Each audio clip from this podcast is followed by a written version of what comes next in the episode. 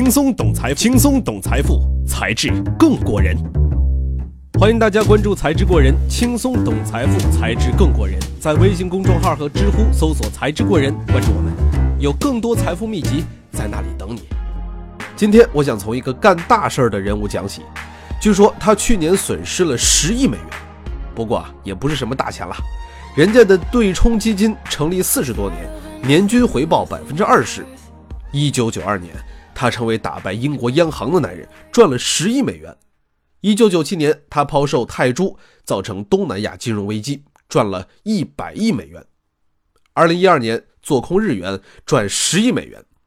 那说了这么多，他是谁呢？他就是对冲基金界首屈一指的量子基金创始人，已经八十七岁高龄依然活跃的乔治·索罗斯。人家一生啊，可谓是波诡云谲中长风破浪。一九三零年，索罗斯出生在匈牙利布达佩斯，啊，是一个犹太人。他的爸爸是一名律师，不过，不是很上进，所以索罗斯一家挺清贫的。索罗斯九岁那会儿，二战爆发。五年后，德军进驻匈牙利，索罗斯老爸提前给家人办了假证，假装大家都不是犹太人。这种为了保命而冒险的智慧，让索罗斯知道风险越主动管理越可控。索罗斯十七岁离开匈牙利，一个人闯荡世界。这个呀，还得说教育改变命运。拼了三次，索罗斯考上了伦敦经济学院，可是专业啊，并不是金融类，而是哲学。后来，索罗斯抓住一个培训生机会，进入了金融界，有了著名的反身性理论，就是说啊，企业的价值会受价格影响，而价格更多的是大众根据宣传来买卖形成的。他觉得大众认知啊太不确定了，证券市场也充满不确定性。一九七九年，索罗斯把自己十年前创办的基金改名为量子基金，寓意证券市场常处在。不确定状态，就跟微粒子的物理量子啊不可能有确定数值一样。而据索罗斯的儿子说，每次市场有大变化，索罗斯会背部痉挛，这才是最大的警示讯号。不管人家的策略是怎么决定的吧，索罗斯呢都因为对关键市场转折点的精准判断而知名。这个量子基金是高风险对冲基金，在全球投资于股票、债券、外汇和商品。因为大量运用金融衍生产品和杠杆，量子基金本身的几十亿美元资产能撬动几倍效应啊，所以说干了不少大事儿啊。索罗斯在上世纪九十年代 KO 英国央行，可谓是一战成名。英国是欧洲汇率机制成员，就是大家拜把子结盟啊，约定彼此保持小的汇率波动，在江湖上好有个照应。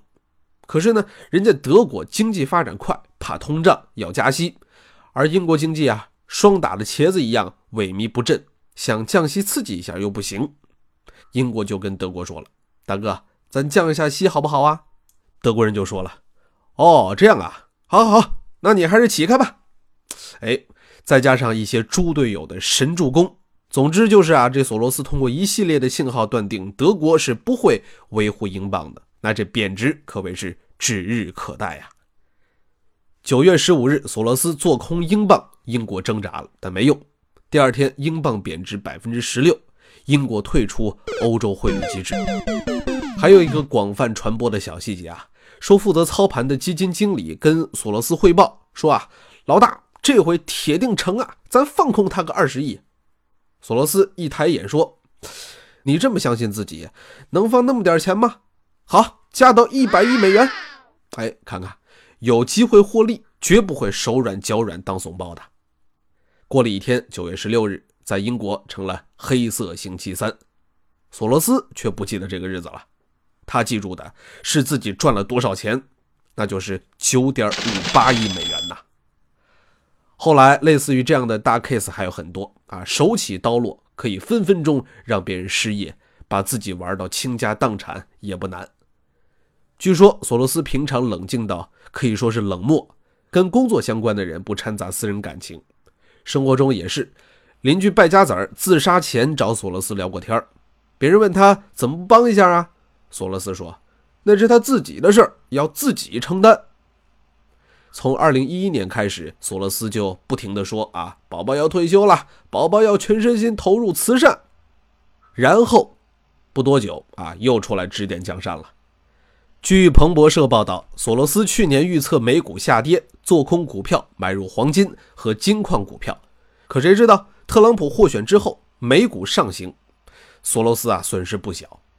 很多人都说，老爷子啊，你该退休了，宝刀已老，养老正好。不过人家自己可不这么想。有数据显示，索罗斯的家庭办公室啊正在做空荷兰银行 ING。那对于索罗斯，现在盖棺定论为时过早。但通过他的投资，咱能看看国外对冲基金的一些玩法。对冲只买进一个东西的同时做空另一个，以避免风险。咱们简单举个例子啊，比方说我是一个种玉米的农民啊。预计呢，呃，还要三四个月玉米才能够长成。未来几个月的价格波动，就是我要承担的最大风险。为了规避这种风险呢，我可以做一笔期货交易，提前卖出对应玉米期货的合约，来降低价格波动风险。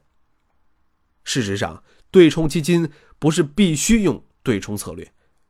一九四九年，对冲基金这个词儿第一次出现。到了两千年，对冲基金的投资策略已经非常丰富了，包括量化、市场中性等等。保险基金、主权基金、退休基金、养老基金等机构投资者也加入了原先以高净值个人投资者为主的投资者阵营。索罗斯的投资看起来啊都比较激进，每一笔交易都像是赢了得天下，输了没裤衩的节奏。这是因为啊，他采用的是对冲基金里高风险的那种策略——宏观。对冲基金常用的投资策略多达二十多种，咱稍微啊捡几个说一说。比如说市场中性策略，同时买入股价偏低、卖出股价偏高的股票，组合风险敞口很小，能对冲掉指数的波动，获得投资组合和大盘之间的绝对收益，也叫埃尔法策略。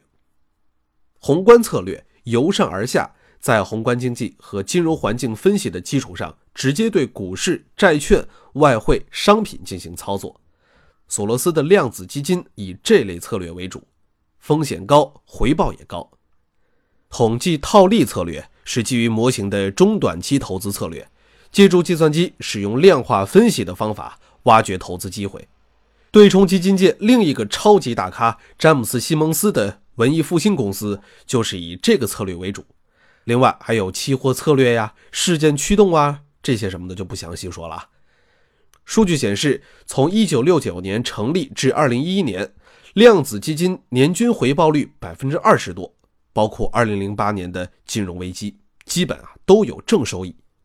这些年总共就两三年没收益。其实绝大多数对冲投资策略回报稳定。从波动率、回撤以及和其他大类资产的相关性来看，风险相对较低。追求绝对回报是对冲基金的第一要义。当然，这不意味着一定能有正回报。它本质是寻找跟市场相关性较低的投资机会。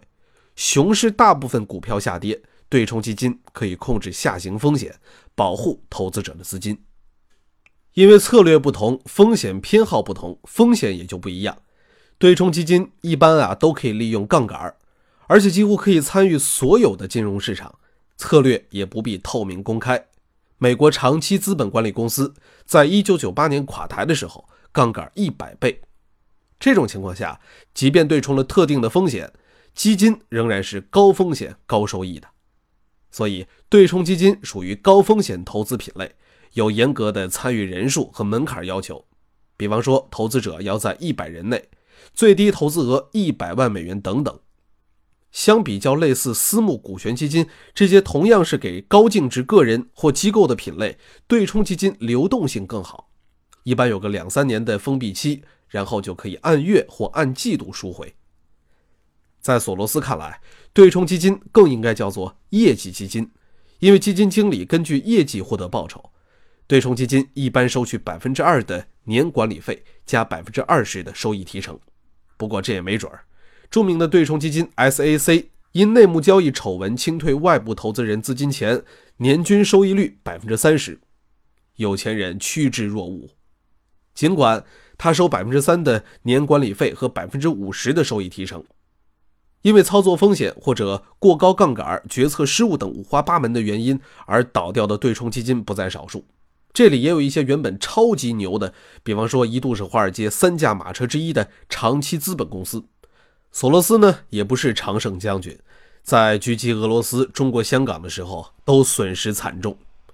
二零零零年左右做空网络股失败，量子基金不得不宣布清盘。但索罗斯说他不怕错误。更重要的是，绝不孤注一掷，把自己放到无可挽回的境地。风险常挂心中，再牛的交易员也不能例外。关于风险，说一个小八卦啊。据说索罗斯跟第二任老婆结婚，人家牧师啊就流程性的问：“娶这位女士，你要把你的所有跟她分享，你愿不愿意呀？”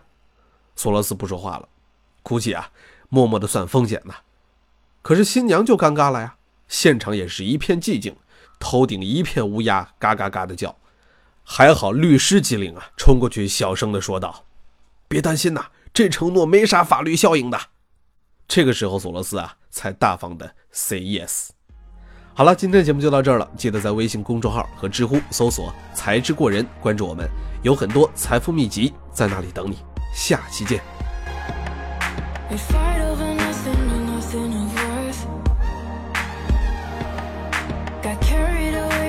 tides of our hurt I tread ever lightly on words that I say. So careful. Couldn't